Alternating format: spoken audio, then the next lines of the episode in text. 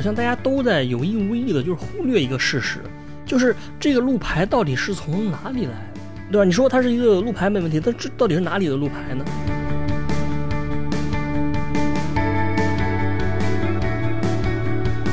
它揭示了一个大家可能很少意识到的一个问题，就是字体其实是带有阶级性的，字体也是带有意识形态因素的。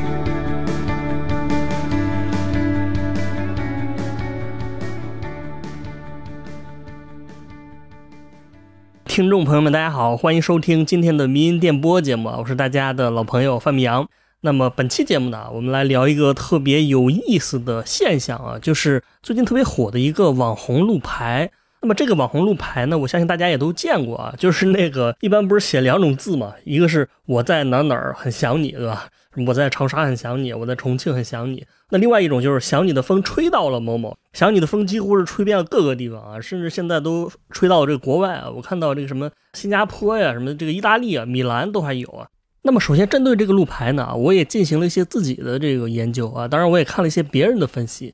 那么首先我是看到网上有一个说法啊，这个我在某某很想你这个文案呢，它是跟二零一三年的一部电影有关。这电影叫做《等风来》，这个应该就是那种所谓的这个文艺电影，它就是讲了一个都市女白领啊，然后远离大城市的这个喧嚣，去尼泊尔修行，然后这个什么洗涤了心灵啊，得到了升华这种这种故事啊，反正这这个东西都是同一个调调的，对吧？那当时这个电影的宣发呢，啊，就采用了一种。非常病毒传播的一种方式。当时他是让不同地方的观众都写一张纸条，叫做“我在某某等风来”，我在西安等风来，我在呃晋城，四个人排着队等风来是吧？啊，我在晋城等等风来，晋城风只吹给晋城人是吧？当时也就不少人参与吧。所以说呢，作者认为目前这个呢，我在哪儿很想你，只是这个我在哪儿等风来的这么一个翻版。那么这是一种说法啊，当然我自己呢也大概搜了一下这个路牌啊，我发现它实际上出现的时间是很短的，就是它在网上火起来的时间应该就是在去年，就二零二二年的这个七月份左右，在六月份的时候，你几乎还在百度上就是搜不到这一类的词条，七月的时候就突然有了很多，各个地方都有了。而且这个长沙呢，当时还买了一些这个微博的热搜啊，就说这个长沙多了很多，我在长沙很想你啊。我觉得这应该是有人为操作的一个痕迹的啊。但是呢，就我搜到的资料，我发现这个路牌最早其实不是长沙，因为它更早的还有一个，就是去年二月十一号的有个小红书博主就发了，他发了一张是在成都啊，我在成都很想你，然后他的这个文案就是想你的风吹到了成都啊。这是一个基本情况啊，其实这个大家如果想研究一下的话，你也可以研究。我的意思就是说，它的来源可能就是某些偶然的行为，但是最终呢，它是在去年的七月份火起来了啊。那么之所以它会在七月份火呢，就是我个人推断的一个比较一个原因吧，就是我觉得可能跟当时的这个疫情政策有关。你看，就我个人的记忆来讲，我好像是去年上半年就几乎没法回上海，我是六月中旬回去的，那个时候是刚刚开放这个。堂食啊，有很多人出来去旅游什么的啊。就是当时有个段子不是说嘛，说这个上海人现在正在全国各地旅游是吧？当时应该是有一个旅游的小爆发期吧。我觉得这个可能是这个网红路牌流行的一个时代背景。这个是我们稍微分析了一下这个具体路径啊，但是我觉得这个是 值得做一篇硕士论文出来，就你可以详细的 research 一下。但是呢，我是想从这个迷音啊，我们迷音电波的迷音的角度来分析一下这个。啊，我觉得它算是一个迷音啊，为什么？因为它很显然，对吧？这个网红路牌就是符合迷音的三个经典特征吧，就是它具有复制性、变异性，还有传播性。复制的话，就是大家都在复制嘛，对吧？变异的话，你也很明显，因为它这话里面句式是固定的，地名是不断的在变化。我最近在小红书上，我发现很多人就开始讽刺这个标语了，就是因为觉得这个好像有点矫情，就不是我在杭州很想你了，而我在杭州很想死。啊，我在上海没人要是吧？这算是一种二次传播嘛，就是一种变异。然后第三个特点就是这个传播性，这个很显然的啊。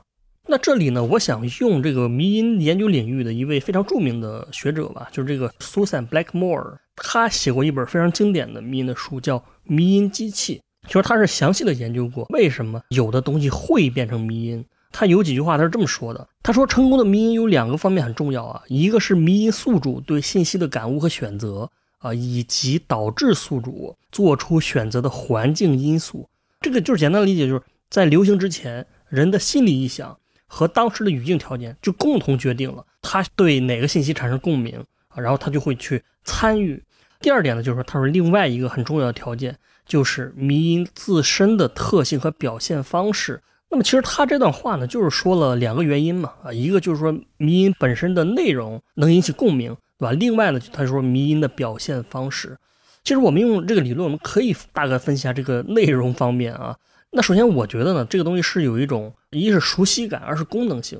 那么路牌很显然是一种常见的存在，对吧？然后它是一种打卡的功能，这个其实很像以前的什么某某到此一游，是吧？什么？那么另外呢，我想分析一下这两句文案啊。实际上，虽然说《等风来》这个电影可能促进了这个流行，但其实我觉得呢，这个电影也不算是这一类文风的流行的源头啊。这一类的看起来所谓有点文艺的这个文案是一直存在的啊。这这里我用了一个所谓啊，为什么所谓呢？就是我个人认为这种东西跟真正的文艺也好像就沾不上太直接的关系。但是呢，现实中又确实会有很多受众会认为这个东西就是文艺，就是在我看来，它是为那种不太读书或者对于文艺作品阅读量不大，但是又很想表现自己文艺的人，提供了一种就是有了一种供给。你比如像我们那个读书的年代比较流行的，对吧？什么什么你若安好，便是晴天；什么左手倒影啊，右手年华。既然选择了远方，便只顾风雨兼程。我觉得这一类东西确实就是算一种特殊的文化产品。每一代人都有自己的郭敬明，是吧？我记得我以前读大学的时候，有一个有一对双胞胎作家，叫什么苑子文和苑子豪，他们的作品就非常有这种文风啊，什么叫做我们都一样，年轻又彷徨啊，什么愿我的世界总有你二分之一啊，还有张嘉佳的什么那从你的全世界路过。那还有一个我印象很深刻，叫最怕你一生碌碌无为，还安慰自己平凡可贵。就你听这一类的文风呢，我觉得跟我在哪哪很想你这种句式是呃一样的。你这东西再往高了一点，就是郭敬明的那个，对吧？其实我觉得郭敬明还是比这些水平要高的。但如果你再低一点，你就感觉就是触及到大兵的这个这个领域了啊。所以刚好呢，这个网路牌的这个文案就符合这种所谓的文艺需求。但是我觉得这一类的需求你也很难定义。就是我想了半天，我说这些人到底有什么共同特点吗？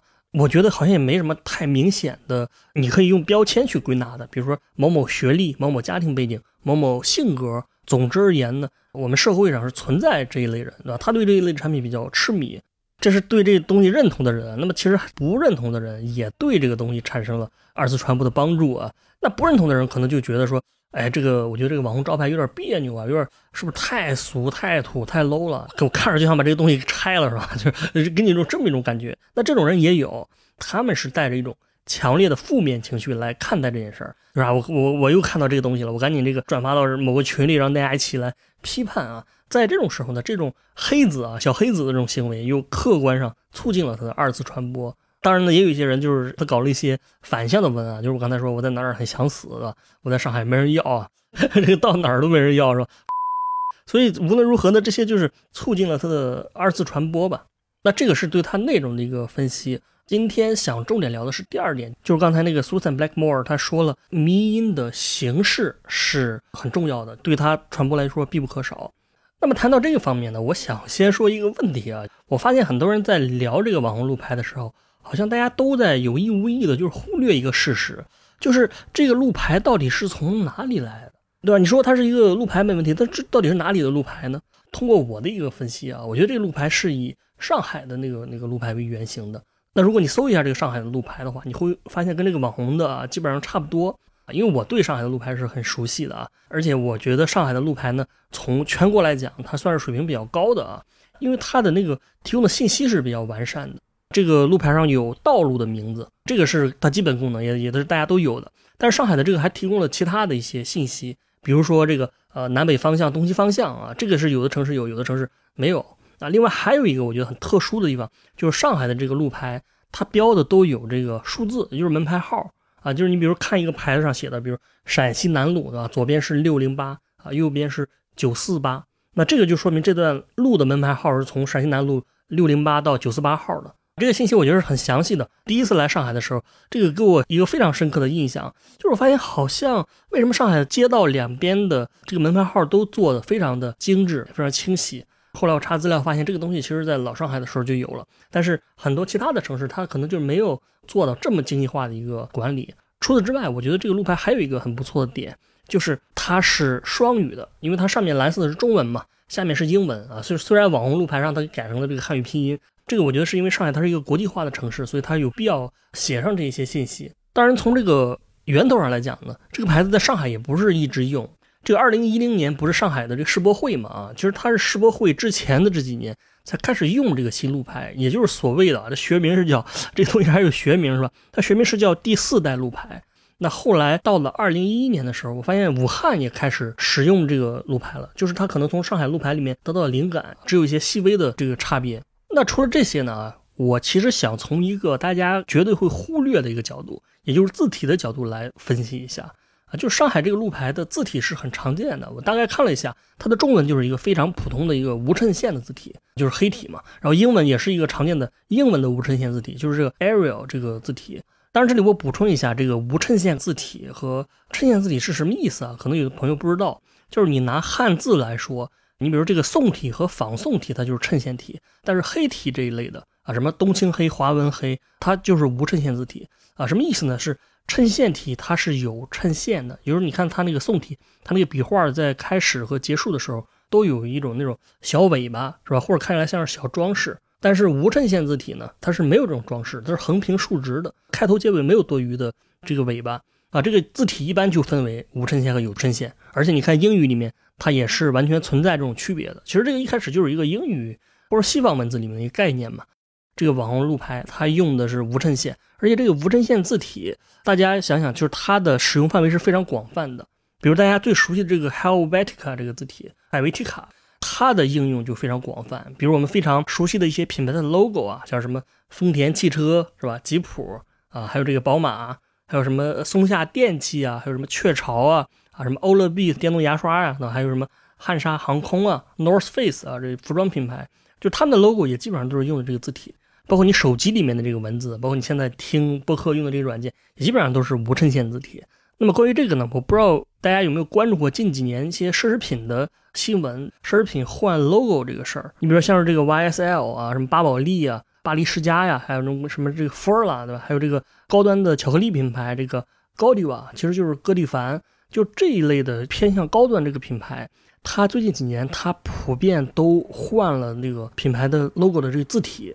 那么换的方向，而且都是出奇的一致啊，大部分都是一致的，就是从衬线字体换成了无衬线字体，就换成那种更黑一些、更粗一些的那个字体。所以我想问一下，就是为什么他们要换字体呢？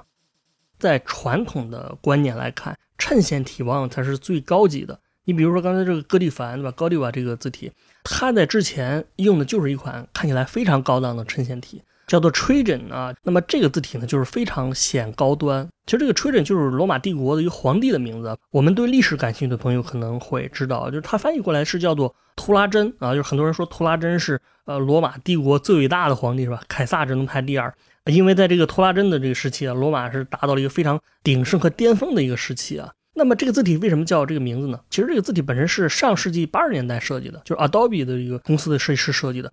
那么它之所以这么叫，就是因为这个字是从这个古罗马的这个图拉真皇帝的一个叫凯旋柱上，对吧？凯旋柱上的字体进行了一些改动，所以这个字体就特别有高端感，是吧？特别有史诗感。而我敢打保证，这个字体你百分之百见过，因为这个很多电影的标题就会用。你比如这个泰坦尼克号的这个英语的那个。啊，还有这个《卧虎藏龙》，包括大家非常熟悉的这个《权力的游戏》，它的英文字体都是用的这个图拉真。当然，这个图拉真只是其中的一种，但是古罗马的这一类的字体，它其实有个统称，叫做古罗马正体字。因为这类字体呢，一个它主要是大写字母，是吧？当时好像这个小写字母还没怎么产生。另外，它是用在一些非常庄严和严肃啊，或者说典雅的一些场合，比如什么宫殿啊，或者说宗教场所啊，或者法院啊等等。那么这个字体的一个特征就是它有衬线。那么它为什么有衬线呢？其实是跟当时的可以说是技术条件有关。比如，如果这类字体你书写的话，你会用一些这个当时叫扁头笔啊，就是当时一种特殊的书写工具，以及因为是雕刻的，所以它久而久之形成了这么一种大家约定俗成的这么一种比较固定的字体啊。所以说这种笔或者说这一类的雕刻方式，就都有助于形成它这种衬线的形成。具有史诗感的电影用这种字体就很重要了，因为说白了就是这种衬线字体，往往能够显示出这种高端的感觉。对吧？如果你字体用的不对的话，你就显得可能会很别扭。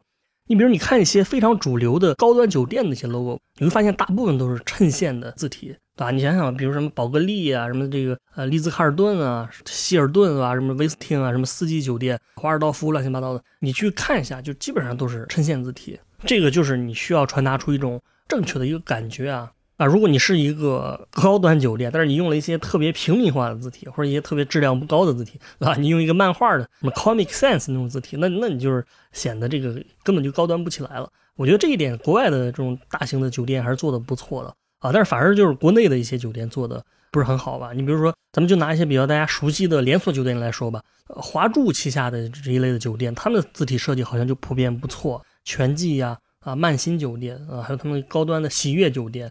中低端的这个汉庭酒店，他们这一类的字体设计的都还不错，但是另外一些，我个人觉得就不是特别好。你比如这个锦江之星啊，我觉得锦江之星其实它的定位并不低，但是它的字体好像就是 有些过于随意，是吧？显得特别不正式啊。还有一个是这个维也纳酒店的这个 logo，我也觉得它这个字体用的不是很合适啊，因为它是字字体宽度太细了。呃，如家酒店的这个 logo，我觉得他们好像现在改了 logo 了，但是之前那个我觉得设计的就不是太好。啊，这之前不是用了一个小篆的这么一个字体嘛，然后下面是四个字“如家酒店”，我觉得这设计不是很好。我一会儿可以把这些都放在这个 show notes 里面，大家看一看啊。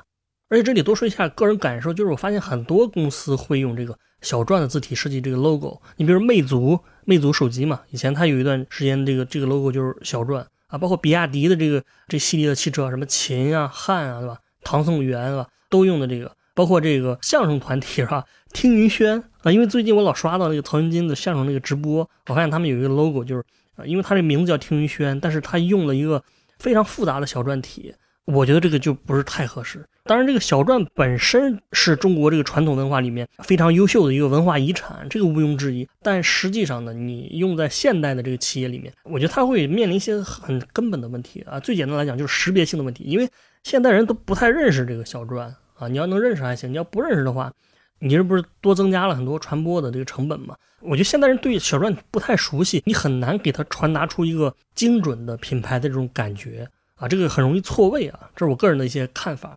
那么这里你可能说了，就是你这个衬线字体这么高端，但是为什么我们今天的世界里面好像无衬线字体才更多呢？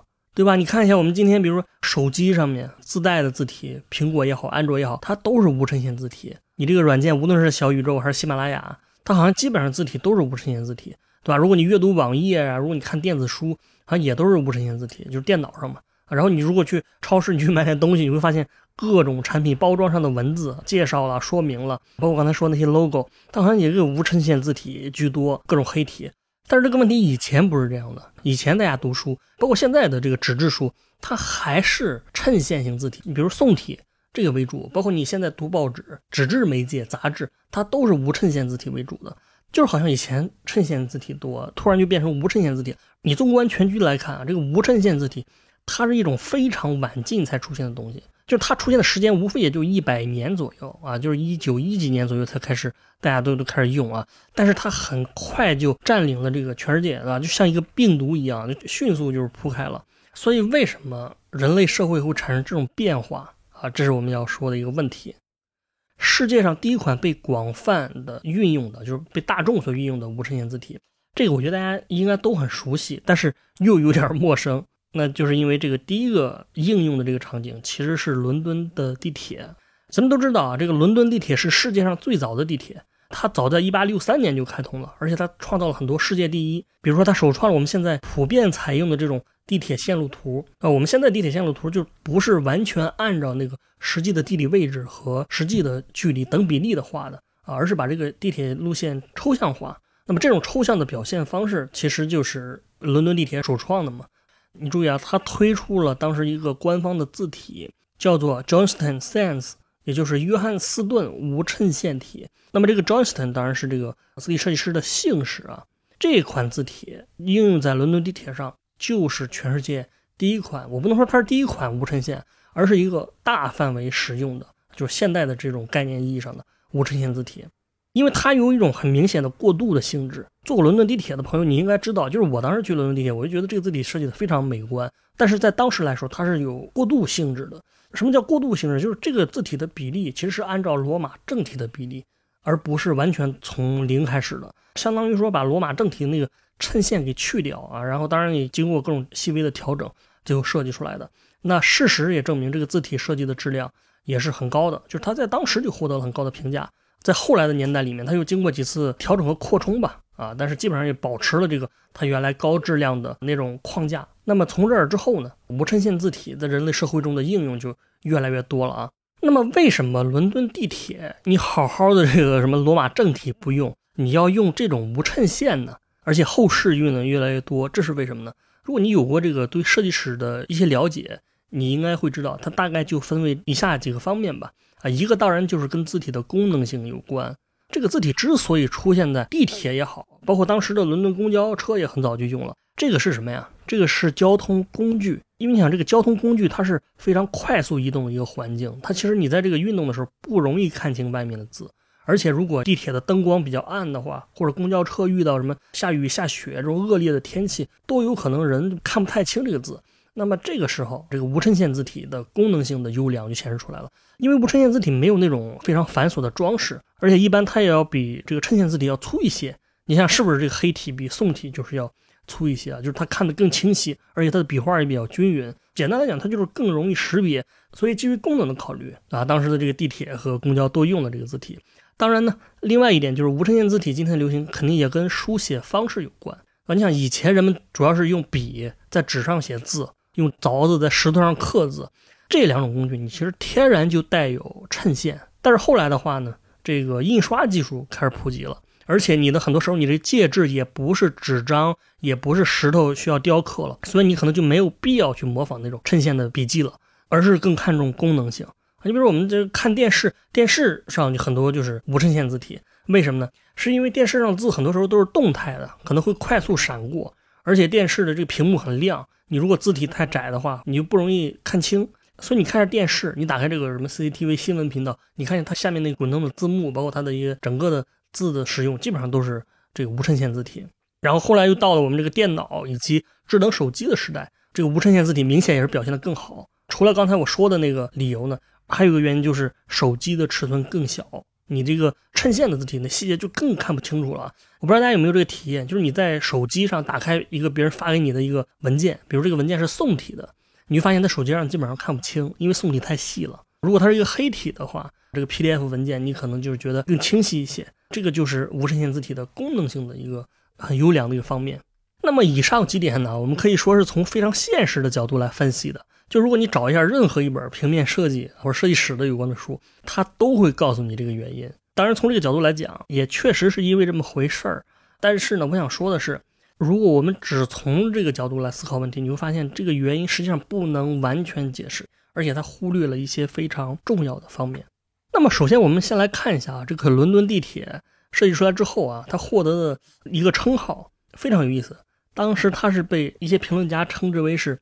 人民的字体啊，当时他的原话是这么说的啊，他说伦敦地铁的字体是首款人民的字体啊，也就是第一个为日常使用而设计的字体，它只和人们出行这一需求有关，而不是为了你注意后面这几个词啊，而不是为了什么呢？不是为了知识获取、政治宣传，更不是为了特定的社会阶层所做啊。我觉得这个评论就是非常关键，就说这个字体的推出更多就是功能。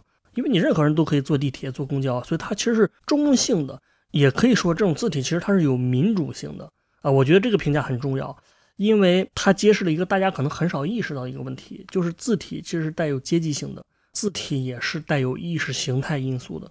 这个我们大家可以再回忆一下我刚才说的这个罗马正体啊，之所以这个东西老是在奢侈品上用，是因为它带有一种非常内在的逻辑，就是这种字体在以前在古罗马的时代。就是权贵阶层或者统治阶层所使用的。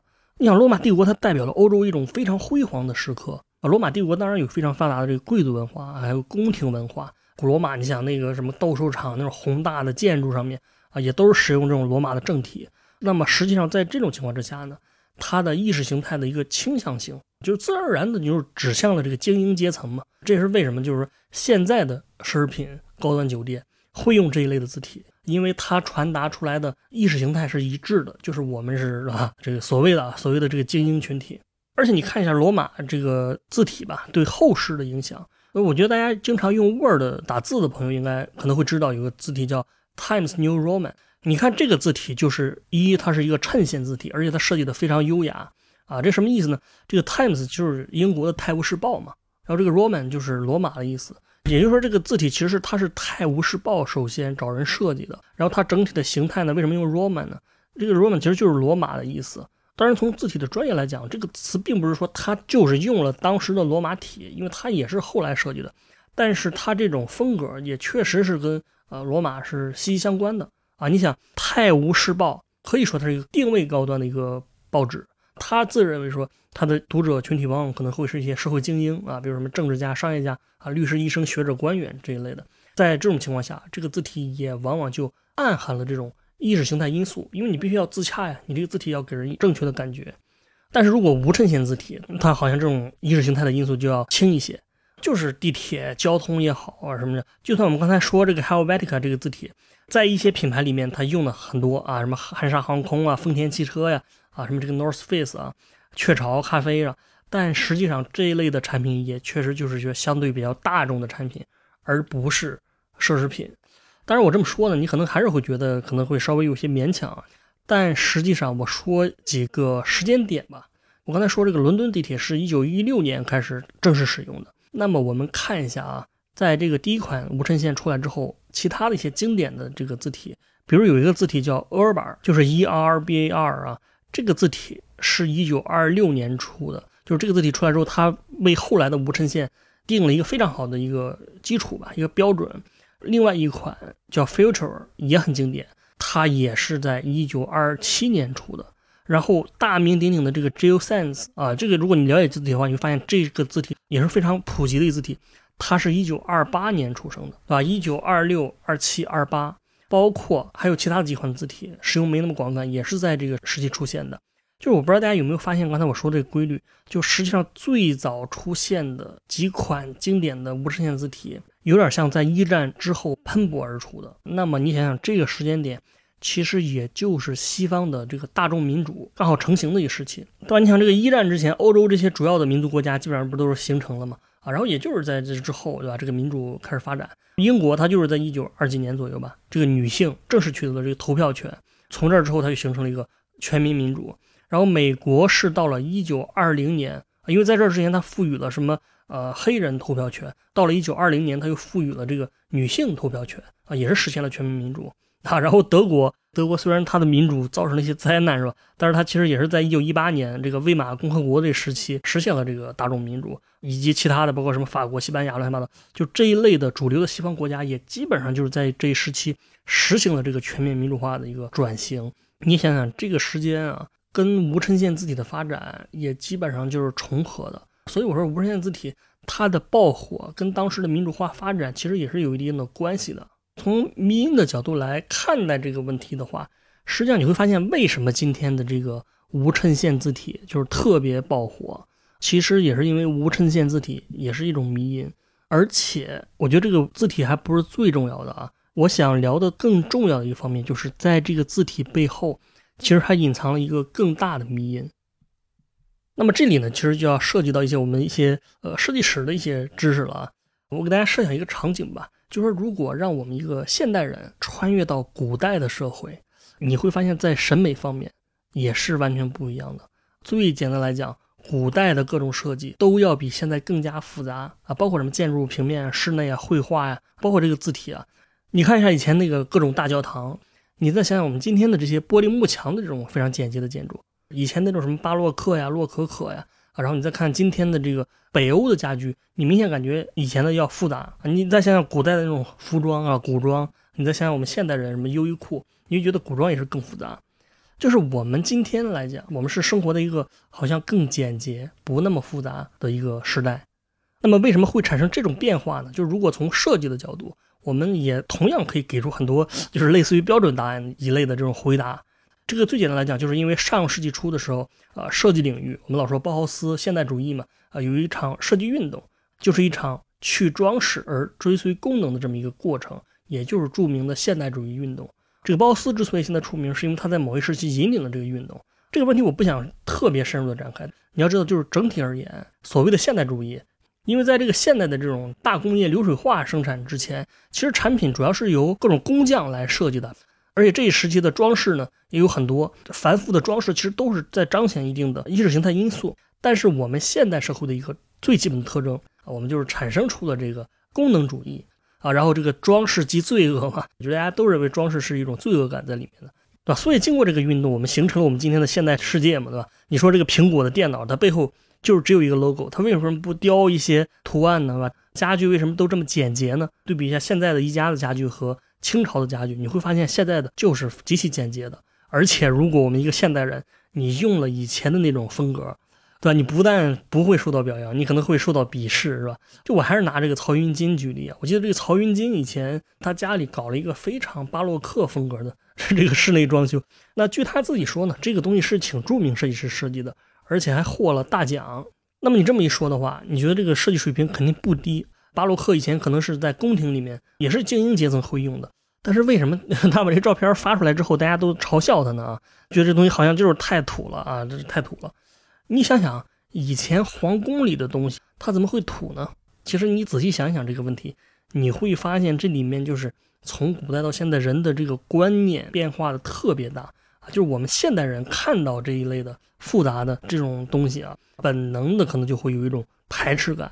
整体而言呢，在现代人的头脑里面，大家都好像被植入了一个默认的观念，就是简洁的往往是最高级的。就是你会发现，现代人对简洁其实是有一种病态的一个追求的。当然，我这个病态指的是一个程度啊。也就是说，它其实是贯穿了我们生活的各个方面啊。看一下那个获得设计大奖的一些建筑设计，它往往就是那个风格特别简洁的，哈。造型是一个玻璃盒子，墙面是全部刷白的，然后窗户是一整面玻璃，就这一类的是特别多的。包括你看一下一些这个着装风格，就好像大家也是默认更高级的着装风格，往往也是更简洁，那就相当于这个最高端的食材，往往只需要最简单的料理。就包括各种类型的产品吧，就美国的苹果、日本的无印良品、优衣库、北欧的宜家，为什么这些不同国家的不同风格的人却都非常天然的指向了一种更简洁的审美呢？甚至于说，我们不说设计方面，我说这个爱因斯坦科学方面，他就说过，就他认为说，好的一个物理学的发现应该也是比较简洁而优美的。他说，如果你一个科学家，你算半天，你发现一个理论，最后发现这个结果非常笨重、非常复杂。他应该就不是真理，就他有点倾向于相信说真理就是非常简洁优美的。但是其实你仔细想想，这个话好像也没什么道理，对吧？为什么科学发现一定要才简洁呢？而且事实上也存在着特别多不那么简洁的这个科学发现各种公式。但是爱因斯坦他好像就是会这么想，这个东西并不是出于客观原因啊，他还是出于一种观念的原因。那么这种追求简洁的现象啊，我们可以从不同的角度去分析。但是还是说，实际上无论任何单一的学说都没法解释。你说是因为技术原因吧？那我说现在的技术如果想给这个苹果电脑加上一些装饰，那完全可以啊，可能没什么难度。给我们汽车表面做一个浮雕，可能难度也不大。然后你说是像上世纪一样，因为意识形态原因，只有这个大众啊，只有中产阶级才会追求这个简洁。但实际上我们又会发现，我们的高端酒店、高端的室内的设计风格。好像也会追求啊，尽管不全是，但也会倾向于追求简洁的这个设计。甚至于我刚才说那几个奢侈品的品牌，它都换成了无衬线的字体。你不能说他们这些品牌在走向平民化，但是他们为什么仍然抛弃这个让他们引以为豪的衬线字体，开始接受这种无衬线字体也是高端呢？所以这个问题还是没有办法去单独解释啊。但是如果我们从迷因的角度，我觉得可以去试着理解这个问题。也就是说，对于简洁感的追求，其实就是现代社会最大的一个观念迷因之一。也就是说，这个追求简洁的这个理念，其实就是一个不断传播的迷因，它在我们头脑中不断的发展、不断的变异、不断的传播。我们不管什么原因，但是这个现象是一个事实，那么它就是逐渐在成为一个非常公理般的存在。但其实这些想要的背后，也不一定是你内心真实的想法。而是你的大脑成了这个迷因病毒、这个简洁病毒的一个宿主。这个是我今天想说的，我们可以从这个角度来看待这个问题。那么从这个角度，你再看我们今天这个网红的路牌，你可能也会有一些完全不同的角度。在这之前，你可能会觉得这个路牌好像就是一个非常普通的一个一个路牌，看起来非常日常，但它确实是我们现代社会的一个缩影。它这个造型是一个光秃秃的柱子，然后再加上一个整体而言是长方体的这么一个牌子，那么这个造型就是几乎就简洁到了极点。然后你看一下这个平面设计啊，也是纯功能性的，因为这个交通路牌用蓝色和绿色，往往在功能性方面表现也是最好的。白色是为了区分这个上面的中文和英文，就是已经简洁到了一个极致的，就是纯功能性的，对吧？然后字体又是最常见的无衬线字体，就是黑体，啊，它没有任何指向性，就是为了功能。那么它上面的这个数字，它其实也是体现了一种现代社会的管理方式。就是我们其实我们人类不是生活在数字当中嘛？我们的一切都被编上码了，不但我们的这个城市被编上码了，连我们本人也被编上了。从语言来说，上面中文，下面英文，同样也是功能性的体现。而且最重要的是，它代表了我们今天一个全球化的时代，就是我们可能会在别的国家生存，我们一个跨国公司的人可能要需要学好英语。然后这个网红路牌所代表的这个生活方式，这种旅行打卡。其实这些也都是非常晚近的事情，甚至我觉得，包括说我在某某很想你啊，想你的风吹到了呢，就这种爱情的观念，其实也是非常现代化的事儿啊。以前大家是结婚，大家是有感情、有责任，但是不一定会像我们今天这种把爱情看得如此之重要，把爱情总是单独拎出来说。这也是这个我在某某啊，我在上海很想你这句话的背后，它的一种意识形态的因素啊。所以说，如果你让我评价一下这个上海网红的设计，我觉得它没有任何特别出挑的地方，但是它确实已经达到了我们现代化社会的某种简洁的极致，也是功能性的极致，就是它囊括了最多的信息，它有一个最简单的形式，它也最适应我们的现代社会，而且它也在每个人的头脑中流行了起来。那么这个就是我个人对于网红路牌的一个解释。我们今天的节目就说到这里啊！感谢大家收听迷音电波节目，感谢大家在苹果播客给我们五星好评啊，这个很重要，以及欢迎大家在评论区留言或者扫码进群跟我们交流。感谢大家收听，我们下期再见。